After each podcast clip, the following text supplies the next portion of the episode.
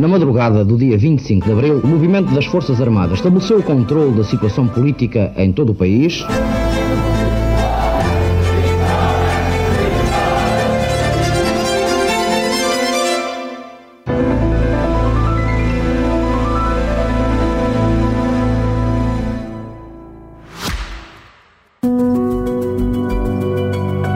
Este podcast tem o patrocínio de Germano de Souza, o Laboratório de Portugal.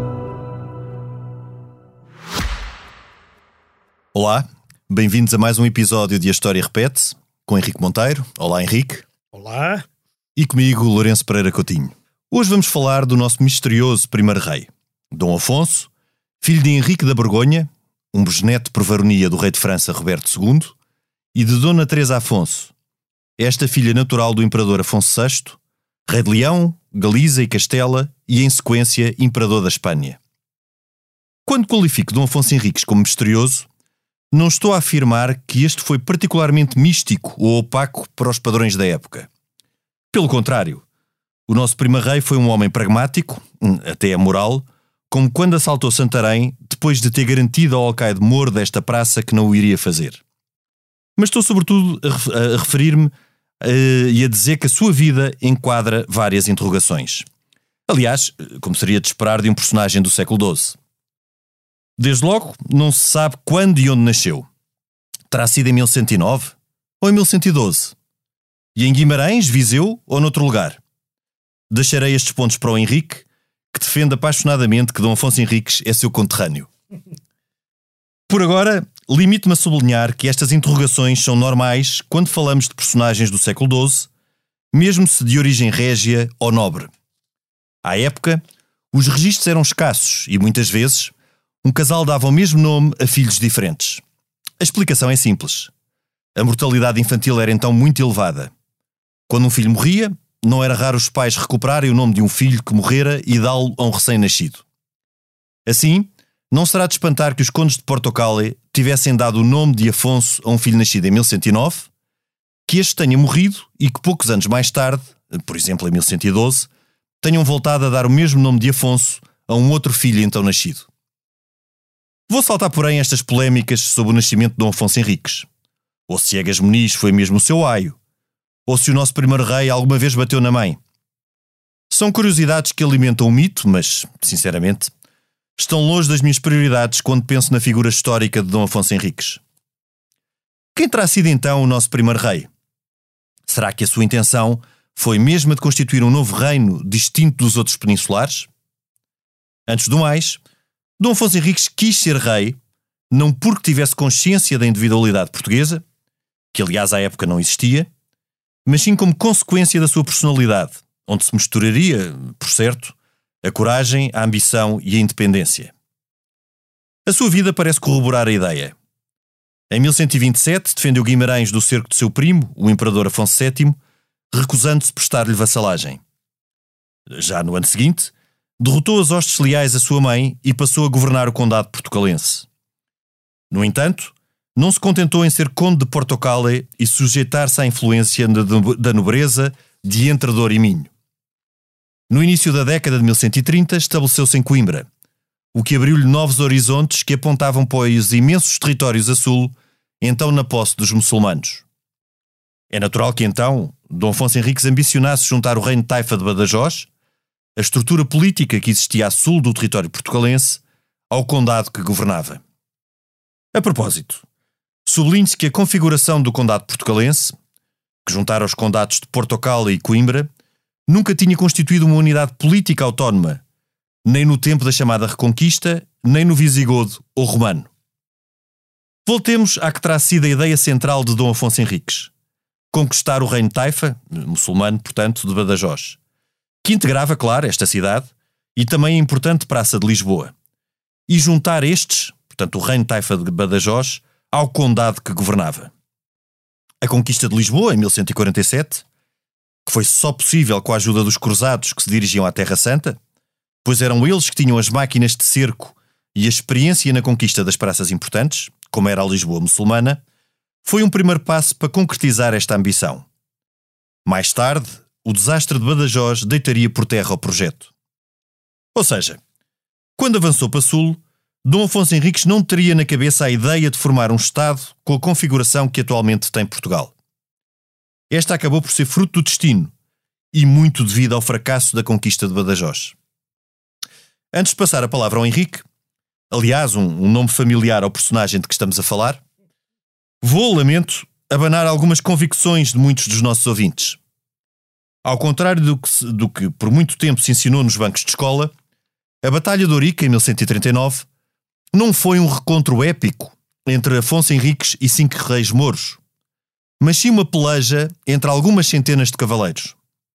Esta ocorreu quando, na sequência de um forçado, forçado que passa a explicar, era a entrada dos cavaleiros cristãos em território muçulmano, isto com a finalidade de saquear e regressar rapidamente a território cristão, algo que era praticado regularmente por altura da primavera.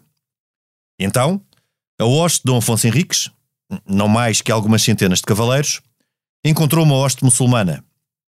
Da luta resultou a vitória dos portugalenses, que aclamaram seu chefe militar, Dom Afonso, conde de Portocale, como seu rei.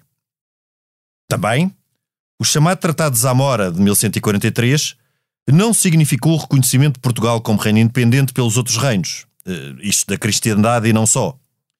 Foi antes um tratado entre dois príncipes, primos por sinal, para regular desavenças fronteiriças. Neste tratado, Afonso VII assinou como Imperator e Afonso Henriques como Rex. Se por acaso o envio do legado papal Guido de Vico à Península tivesse servido para reconhecer Dom Afonso Henriques como rei, como justificar que a bula Manifestum Probatum, assinada por Alexandre III, bula que, lembre-se, Dom Afonso Henriques foi pela primeira vez tratado por rei por um papa, tenha demorado 36 anos a chegar?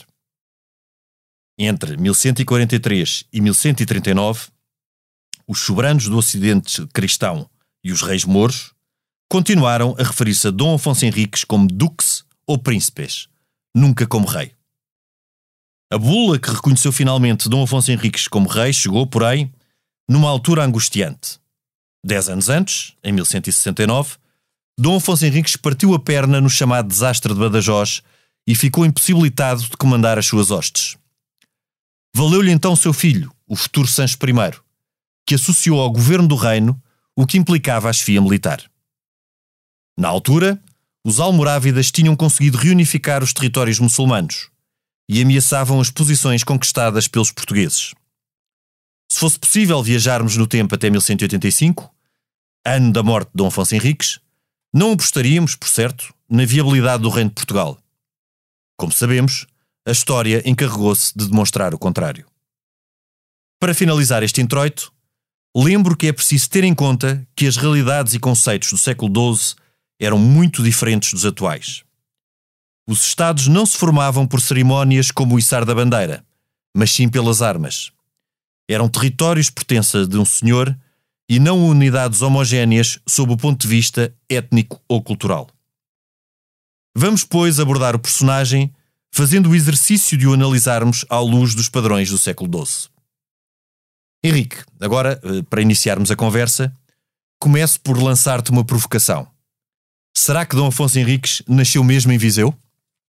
Olá, bem, quer dizer, eu acho que sim, e tenho por mim o maior medievalista, historiador medievalista eh, contemporâneo, que é José Matoso, que diz que sim, baseado na obra de Almeida Fernandes, que também diz que sim, e baseado num facto eh, documental que é indesmentível, é como um, uma criança para nascer nasce no sítio onde está a mãe.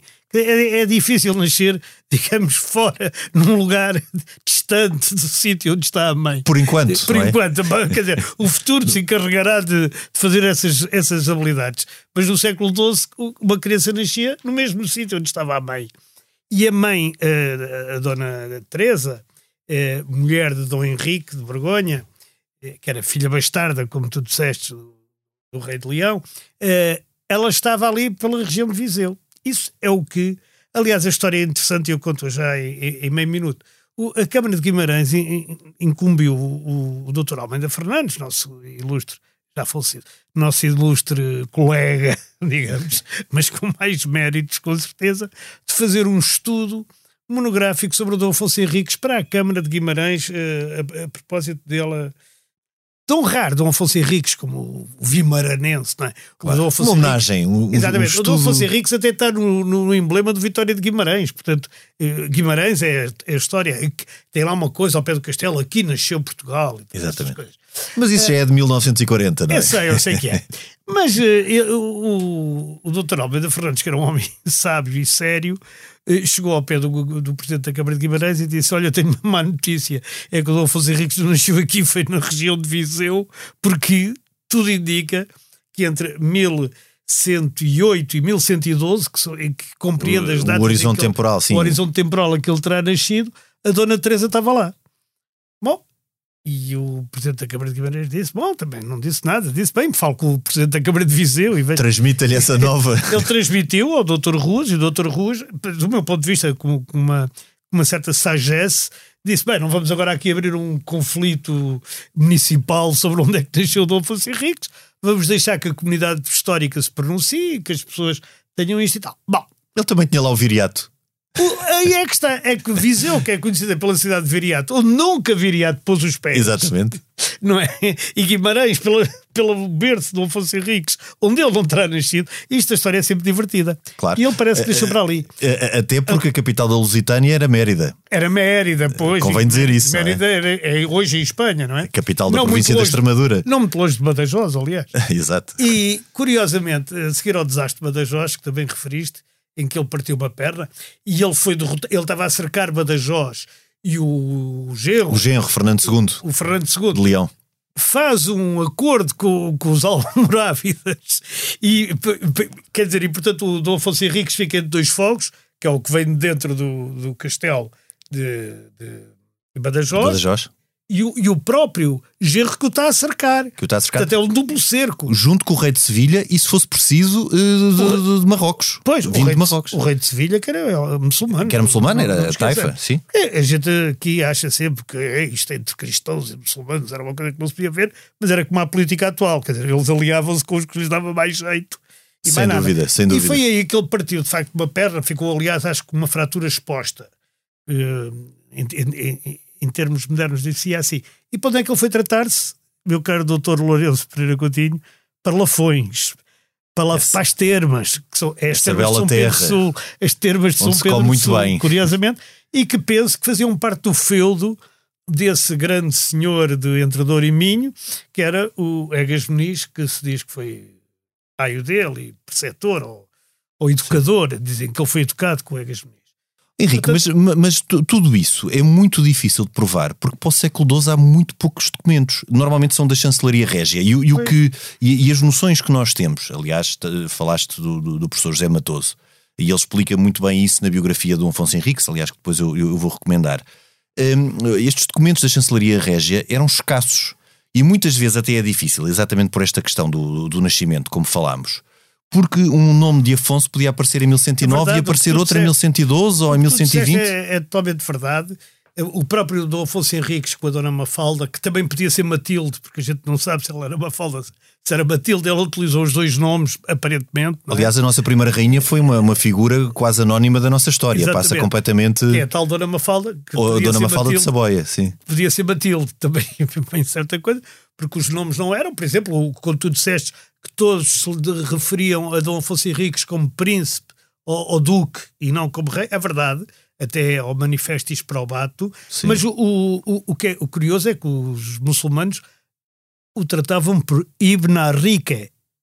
Ibn Arrique quer dizer literalmente filho do Henrique. Exato. Porque era o que ele era. Ele, aliás, Henriques quer dizer que é filho, filho do Henrique. Henrique. Ele é Afonso, que é o nome do avô, não é? Por parte materno.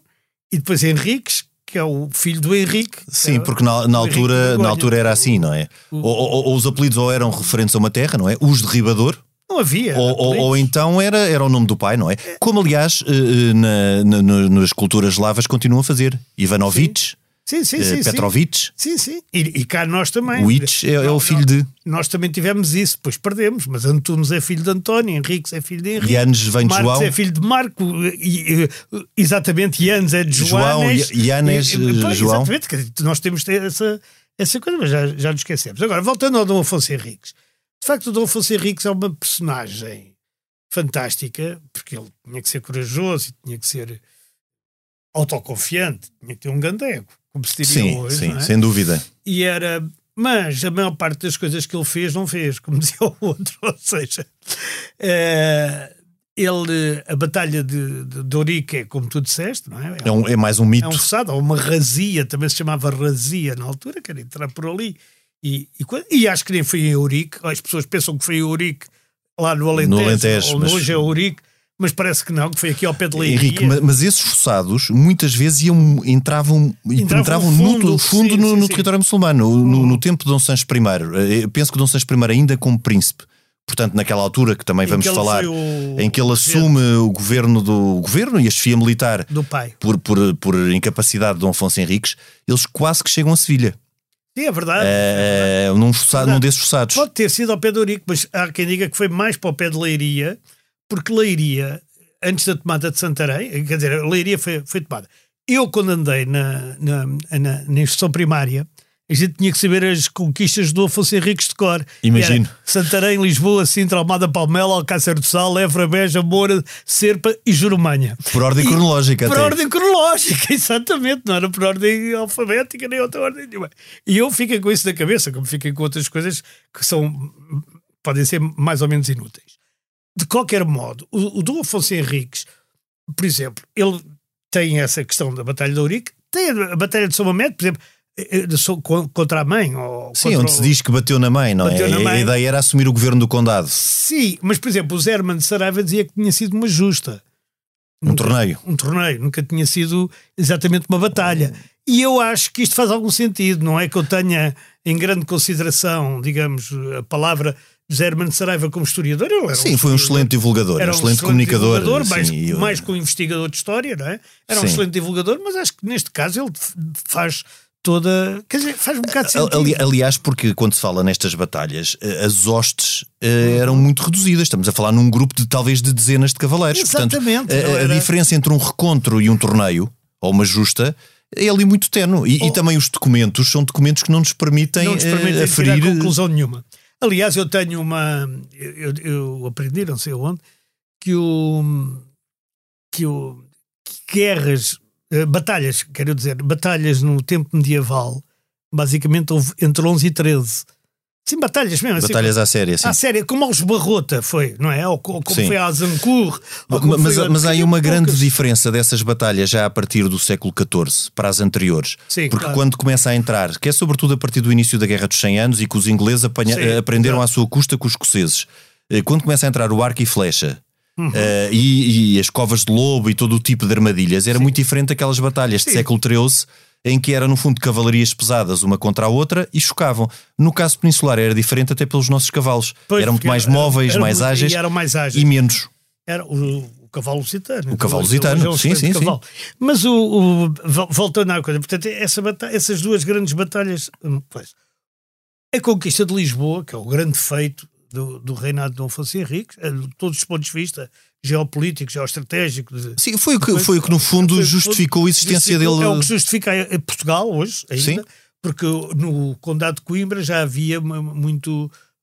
Havia uma tradição independentista ou separatista já do Sim. reino de, de Leão. Tinha havido já no século X e no século X. E- Esse sim, com uma diferença muito maior para Portugal e para a Pois. Galiza, não é? Sim, sim, Isso aí, sim, sim. Portugal e Coimbra é que não teriam não, grande. não havia era relação entre o Porto e Coimbra, quer dizer, Sim. entre o Porto Foi uma unidade, foi uma unidade, É uma unidade de- forjada, forjada por ele. e ele faz aquele mosteiro de Santa Clara e aquelas coisas todas. Ele É. dedica-se um bocado a fazer de Coimbra uma coisa mais ligada ao. Depois, e Ah, puxando o eixo de Portugal exatamente. para, para Sul. depois é preciso a gente não esquecer a importância do bispo, do arcebispo de Braga, o Dom João Peculiar, Peculiar. que é, uma, é aquele que faz com que o Papa faça, reconheça o Dom Afonso Henriques como rei. Portanto, foi o nosso primeiro diplomata. Foi o nosso primeiro. Exatamente, o Dom João Foi o Peculiar. Foi Era- fundamental. E faz, e- e faz também aqui uma, uma, uma pequena referência ao facto do Ministro das Finanças, ou seja, aquele que, que, que coletava os impostos era um judeu. E, portanto, o Dom Sim, Afonso os Henriques. judeus nessa altura estavam absolutamente O- presentes. O Dom Afonso Henriques sabia-se rodear bem, isso também não há dúvida. O, o Dom Afonso Henriques foi sobretudo muito pragmático, porque, eh, como tu estavas a dizer, estas vitórias, ele é aclamado rei depois deste fossado.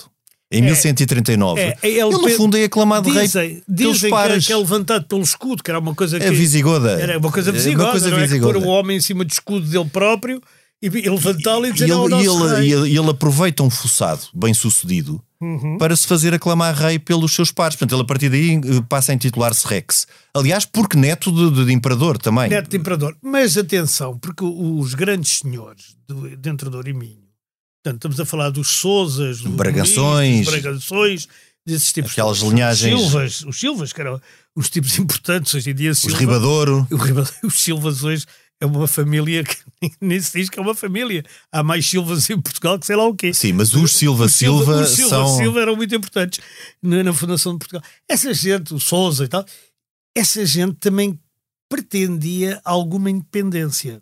E também foram, aliás, o grande partido dele contra a mãe. Porque a mãe, repara que a nossa história trata sempre o Fernão Pérez de Trava. Eh, vamos lá ver. O Conde. É, o galego, o Sim. galego. Tinha uma que- relação próxima amante, com Dona como- Teresa, sim. Mas ele foi casado com Dona Teresa. Porque a Dona Teresa enviou tinha o Dom Afonso Henriques dois anos.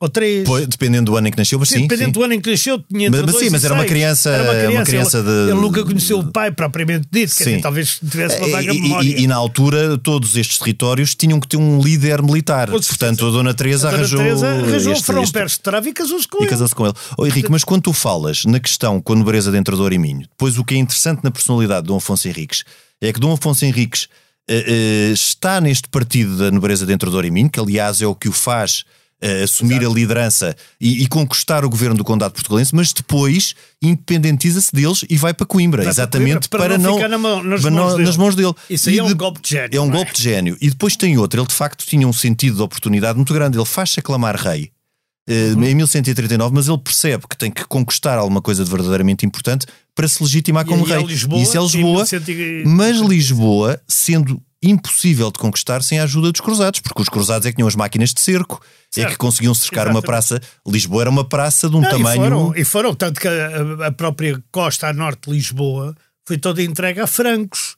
É uma Exato. coisa que é curiosa. Almada, não é? por exemplo, também. Isso também. A Almada, a Almada eram Minas de Ouro. Tinham sido. Sim, que é mas em dizer- ingleses? Almada quer dizer mina de ouro, acho eu em árabe. Sim, E- Al- Almada.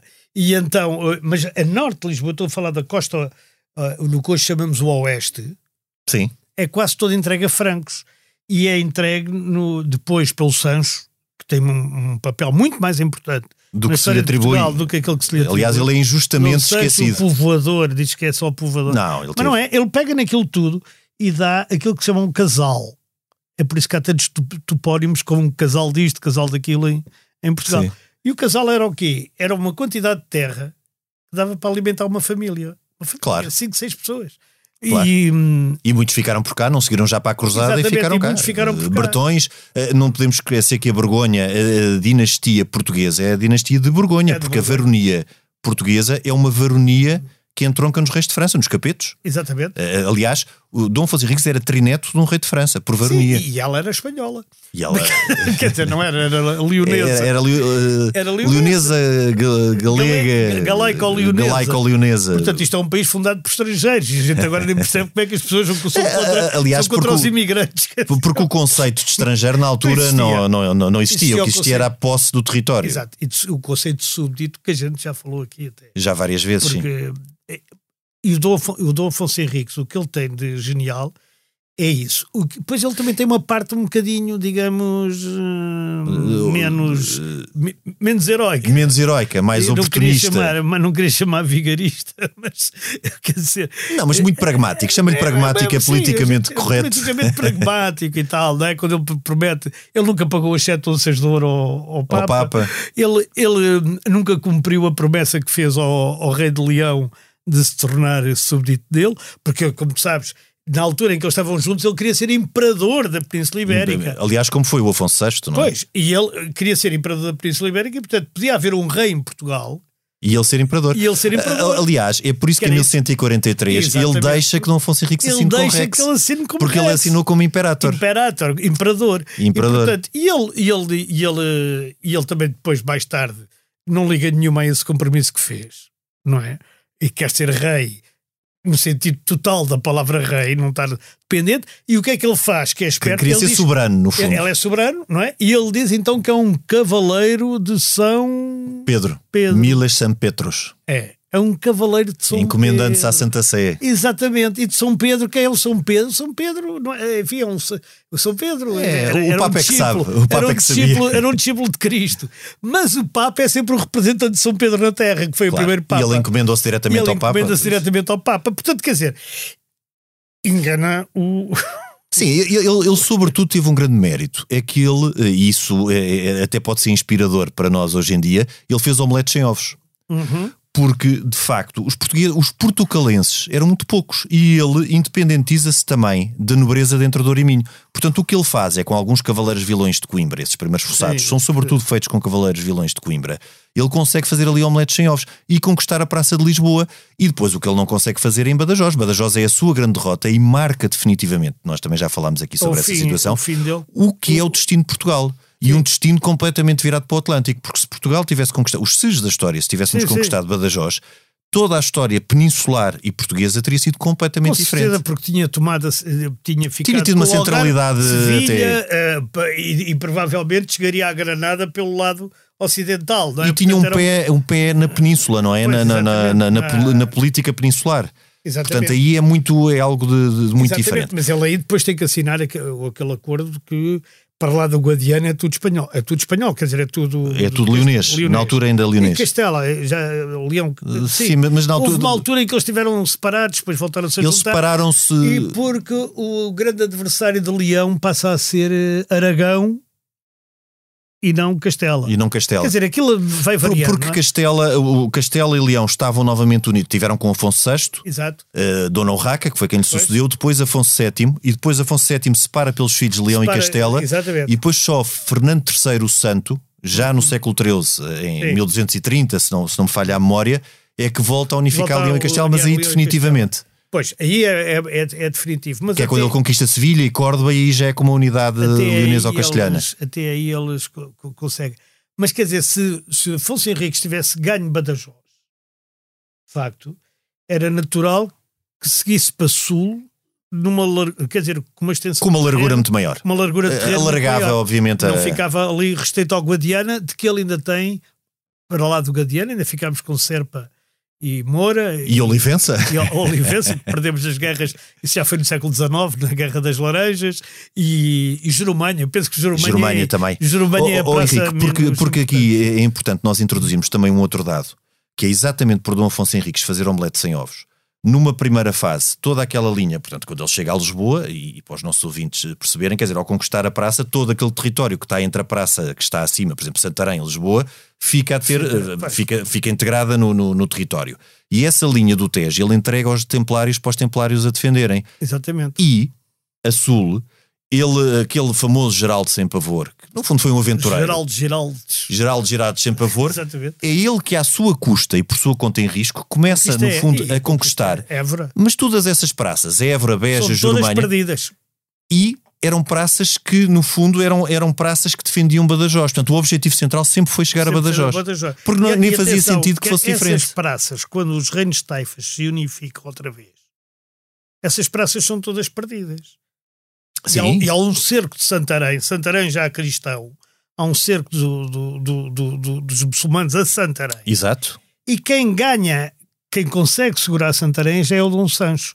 Embora o Dom Afonso Henriques ainda fosse vivo e formalmente rei, é o Dom Sancho já como regente que, que consegue segurar Que, que- Santarém. que, aliás, é um costume muito interessante, que é um, um costume que, no fundo, os reis portugueses, pelo menos este Dom Afonso Henriques fê-lo, e, e que copiou, copiou ou inspirou-se no que faziam os reis franceses da altura, que era associar o filho à, à governação. No fundo, era, era, um, um co-reinado em que eh, ambos eh, reinavam eh, como, como soberanos. E os francos fizeram isso. Aliás, foi um dos sucessos e um dos segredos da capacidade dos capetinhos para se solidificarem foi essa associação imediatamente de um herdeiro ao trono. herdeiro. Aliás, o que, o, que, o que esvaziava qualquer contestação dos Pois, irmãos Evitava e, crises dinásticas. e e dinásticas, exatamente. Chegou a ver, o, o Afonso Henriques chegou a ter dúvidas sobre quem era o seu sucessor.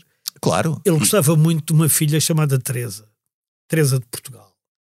E era, era, também uma coisa histórica a gente pensar se a segunda rainha tivesse sido logo uma mulher, numa altura em que não havia praticamente. Era, mas no fundo era uma, a nossa monarquia era uma monarquia guerreira, portanto era, nem, claro. nem, faria. Não, todas na altura. Todas eram, portanto não faria. Aliás, em França, como sabes, com a lei sálica, nem, nem as mulheres na altura podiam suceder no trono. Aliás, na Espanha, Alemanha. Na Espanha ainda há lei sálica, salvo eu. Não, em Espanha, em Espanha tivemos a Isabel II no, no não, século XIX. Não, não, não, não, não, mas depois, depois foi reintroduzida a lei sálica. Tanto que havia esse, há esse problema. não, Isabela Católica. Tive, não, não, não, estou a dizer atualmente, Lourenço. Atualmente. Não. A lei sálica no século XX ainda existia em Espanha. É, podes duvidar, mas é verdade. Aliás, isso é uma coisa para tirarmos. É uma coisa para tirar isso ali, porque em Espanha ainda há lei sálica. Ou então acabou há pouco tempo, porque ia haver uma votação no Parlamento, eu depois não, não acompanhei isso assim devidamente mas ainda havia lei sálica no século XX ou já no século XXI.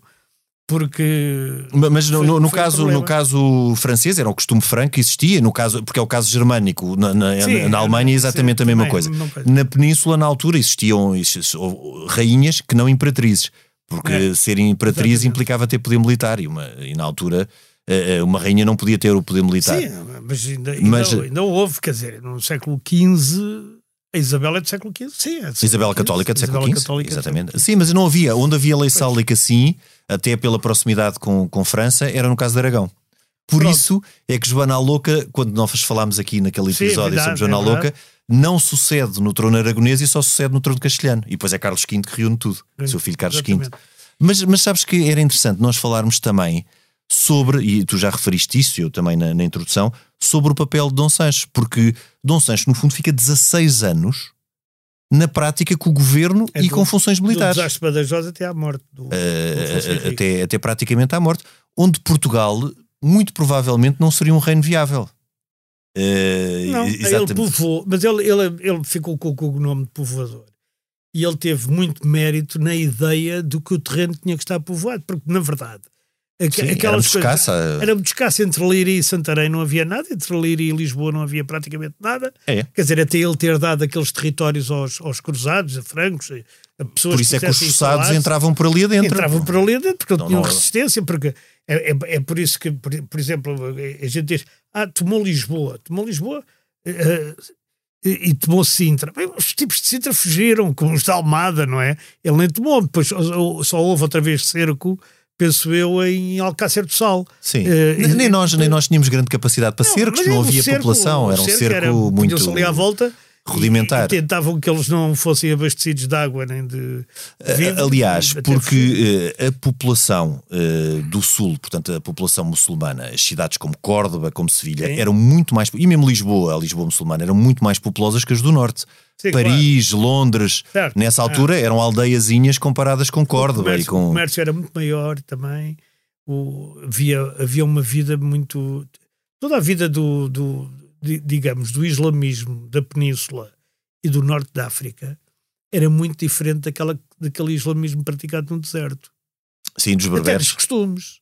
Sim. Se tu fores ver, até, até nos, nos enfim, na, na, inteligência, não é? Sim, no, a, cultura do Califado de Córdoba cultura, e... Tudo, tudo isso era, era completamente diferente. Era incomparável. Não? Mas a grande alteração é com os almorávidas e com os almohadas, porque eles, como são berberes que vêm de Marrocos, Exatamente. é completamente diferente da inspiração num califado que, que, tem, que tem outra projeção, não é? Outra amplitude cultural uhum. e civilizacional. Mas... O, o califado de Córdoba foi um califado importante e foi, digamos, rival do, do, do, do califado de Damasco e de, e daqueles califados lá do Médio Oriente. Do Médio Oriente? Eram... Eh, não, e foi fundamental também, que é uma coisa que nós não aprendemos no, nos bancos de escola, ou pelo menos na, não, não se aprendia há, há, uns tempos, que só foi possível os cristãos uh, avançarem em momentos de debilidade uh, muçulmana e de desintegração. Os reinos taifas foram precisamente em isso. Em que se zangavam todos. Em que se zangavam todos, porque exatamente como os reinos Aragão, Castela, Leão e sim, Portugal sim. andavam em conflito uns com os outros, os reinos taifas também. E depois, como tu disseste, aliavam-se aos, aos cristãos e, e... e, com muito mais brutalidade. E com e mais brutalidade. muitas alianças, tanto deles connosco como nosco. Digamos, nosco com eles, dos cristãos com eles. E, portanto, isso aí eram iguais, não, não tinham. Quer dizer, a, a, a política já existia, o modo de realizá-la é que era diferente, É que era diferente. E, mais, e muito mais brutal do que atualmente. Talvez tivesse mais honra, também não sei, Sim. mas. Mas eles não perdiam grande, grande tempo com salamaleques. Não, Aquilo, não, é- é- se, não- se- o acordo não era, não era em 5 minutos, pegavam na espada, não é? Salam Aleik, aliás, é uma boa, é uma, uma boa palavra para falar do- do- dos muçulmanos, porque ela vem de Salam Aleik. Salam. Exatamente. E portanto, era assim. E- e o que é que a gente pode dizer assim em resumo do nosso primeiro rei? Foi um- uma pessoa com teve uma certa visão, teve uma determinação muito grande, quis ser rei, quis ser par do- dos outros reinos ibéricos, dos outros, dos outros territórios ibéricos, recorreu ao Papa, eh, porque o Papa era uma espécie de Nações Unidas, digamos, da Idade Média, na Europa, eh, conseguiu convencer o Papa, embora depois nunca tendo pago aquilo que lhe tinha prometido. Mas o principal já cá o está. principal já cá estava. No fundo, é um bocado como Portugal com a União Europeia, não é? A gente, a gente gasta o dinheiro e depois não paga. E, e- depois pagará um dia. Eu, eu diria que ele foi alguém bastante arguto. Não Sim. sábio, porque como nós sabemos, os reis na altura, eh, ele provavelmente nem sabia ler. Depois, os reis sábios que temos é Afonso X sábio, já no século XIII, Dom Dinis, seu Dinis, neto. Eh, já é de outro tempo, mas estes reis do século XII não sábio, mas muito arguto. E realmente o grande objetivo dele, nem por sombras foi inicialmente, ele, ele para, para já tinha uma grande sede de independência, até de todos aqueles que procuravam condicioná-lo. Depois, eh, penso eu que o grande objetivo dele era juntar ao, ao- ao condado eh, que ele, Portucalense. portucalense que ele tinha herdado, Chegava e a Coimbra, que chegava a. Coimbra e, e cuja zona de Entre Douro e Minho tinha muito mais afinidades com a Galiza do que com Coimbra, juntar a isso o reino Taifa de Badajoz, que tinha Lisboa como grande cidade marítima e Badajoz como grande cidade continental. E depois, procurando, eh, numa linguagem coloquial, fazer omelete sem ovos, e eh, tanto as ordens militares como os templários, como com os cruzados, como como aventureiros, como Geraldo Sem Pavor, procurar, com a ajuda deles, conquistar pontos importantes e defendê-los. Eh, e, e- depois, com um grande mérito, eh, durante 16 anos, por 16 anos para a altura é um reinado. 16 Sim, anos claro. naquele tempo era um reinado. Vários reis eh, reinaram menos do que esse 16, tempo. Claro. E entre 1169 e 1185, de facto, Dom, San- Dom Sancho I, o príncipe. Dom Sancho, foi absolutamente Já essencial. agora, só uma coisa que eu acho interessante e a maior parte das pessoas provavelmente não, não tem isso em conta. Porque é que o Entre Douro e Minho tinha mais a ver com a Galiza do que com Coimbra? Pois pode-nos parecer estranho, porque são. Quer dizer, mas na verdade o reino suevo que Exato. coexistiu com o reino visigótico e que era católico romano Exato. tinha o seu arcebispado em Braga. E, e, portanto, todo o norte da península, incluindo uma boa parte da Galiza, era suevo, não era Exato, visigótico. Exato. E, portanto, eles tinham tido uma unidade. E como os. Até pela influência celta. Exatamente. E os muçulmanos ali tiveram muito pouco tempo. Por exemplo, em Lamego e em. Sim, foi pouco muito- tempo, foram 60, 70 anos. E, e no- Aquilo era uma terra de ninguém durante A norte ainda, ainda menos. E, e, portanto, não têm a mesma tradição eh, que tem, por exemplo, Lisboa, onde, ou pior ainda, o Algarve, onde eles estão 600 anos, não é? Pior ou melhor? Pior, quer dizer, no sentido pior para a teoria, não é? Que- Sim. Da, da influência eh, cristã, católica, romana. Romana, sim, na altura romana. Romana. Portanto, e aí também há. Porque havia uma igreja e um rito hispânico, eh, só para os Havia- nossos ouvintes. E, e dá um rito bracarense, para, para as pessoas Exato. saberem, ainda há um rito bracarense E- que está eh, que a igreja aceita que se utilize. Porquê? Porque quando foram uni- unificados todos os ritos católicos, o- aqueles que tinham mais de 100 anos de prática, que era o caso de Braga, podiam ficar com os antigos. Exato. E a grande Braga rivalidade entre. Braga e Toledo também era essa, pela primazia nas Espanhas E e, entre Braga e Santiago. Santiago também. E entre Exatamente. Lamego e Viseu. Mas depois isso podemos falar Isso de outras coisas. Henrique, ficamos hoje por aqui. Eh, Este programa teve o apoio dos Laboratórios Germano de Souza, sendo que a gravação e sonoplastia, desta vez é uma estreia, esteve a cargo da Salomé Rita. Nós voltamos na próxima semana, noutro tempo e noutro espaço.